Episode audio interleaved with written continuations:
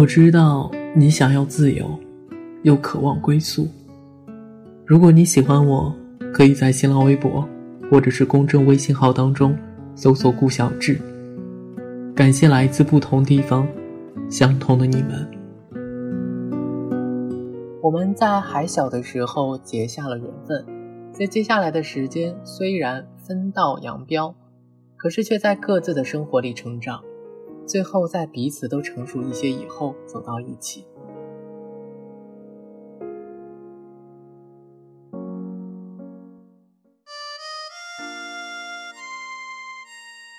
最近我妈说：“你一个人在外面，我们也不放心。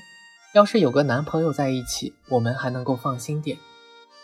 偏偏婚姻这件事是没有什么试错机会的，很怕自己行差踏错，走到万劫不复的境地。”交往一个陌生人，从慢慢了解到建立恋爱关系，机会成本真的很大。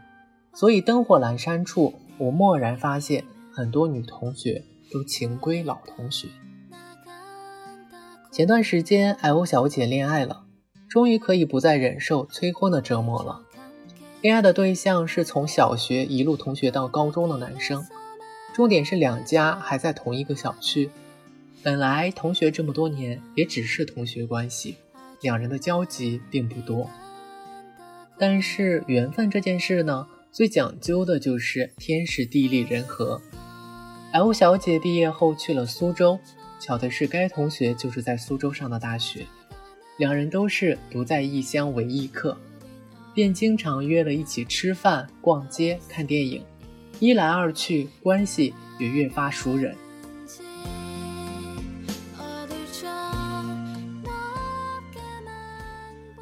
L 小姐并未多想，因为知道该同学喜欢的是长腿姐姐型的女生。L 小姐是个软妹子。就在 L 小姐被家里介绍的相亲对象和该同学吐槽的某个晚上，该同学对 L 小姐说：“做我女朋友吧。”那一刻，L 小姐整个人都是懵的，以致后来描述的时候，根本不知道该同学都说了些什么，只记得自己迷迷糊糊的说了句：“嗯。”我觉得那晚的夜色一定太美太温柔，所以什么都不用想，脑海里只有一份只关于爱情的美好期待。L 小姐之前相亲的男生自恋过头不说，明知 L 小姐将他拉黑了，还在不停的打电话发短信骚扰，持续了一个月之久。L 小姐最后只好搬出了父母家，才停止了骚扰。想来都有些可怕。如此偏执的男生，如果交往下去，还不知道会怎么样。我一直以为同学之间谈恋爱实在太尴尬，万一分手的话，大家的圈子都差不多，很快就人尽皆知，那该有多丢人。但是现在想一想，其实也没有什么好丢人的。分手和谁分手，不都是分吗？这种想法，我坚定到大学毕业后，猛然发现。朋友圈里好多中学同学双双秀起了恩爱，不由得感慨万千。以前也没觉得这俩人交集很多啊，怎么大学几年不见就已经发展成了如此稳定的恋爱关系？我很羡慕这种关系里所流露出来的熟人，那是经由许多年相处而形成的熟人，纯粹，没有那么多的利益计较。年少时大家都很纯粹，喜欢一个人就是喜欢一个人。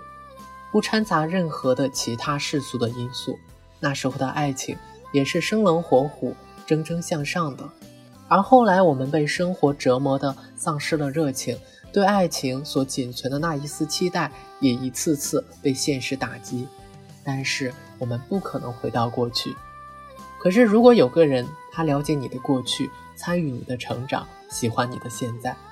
而你也同样了解他的过去，参与了他的成长，喜欢着他的现在，那么我想一定会选择毫不犹豫的在一起。虽然没有十足的把握会一直在一起，但也绝不会因为害怕结束便选择了不开始。因为经历的人和事多了以后，便会知道这样的人有多难得。我想这也是很多同学都情归老同学的原因吧。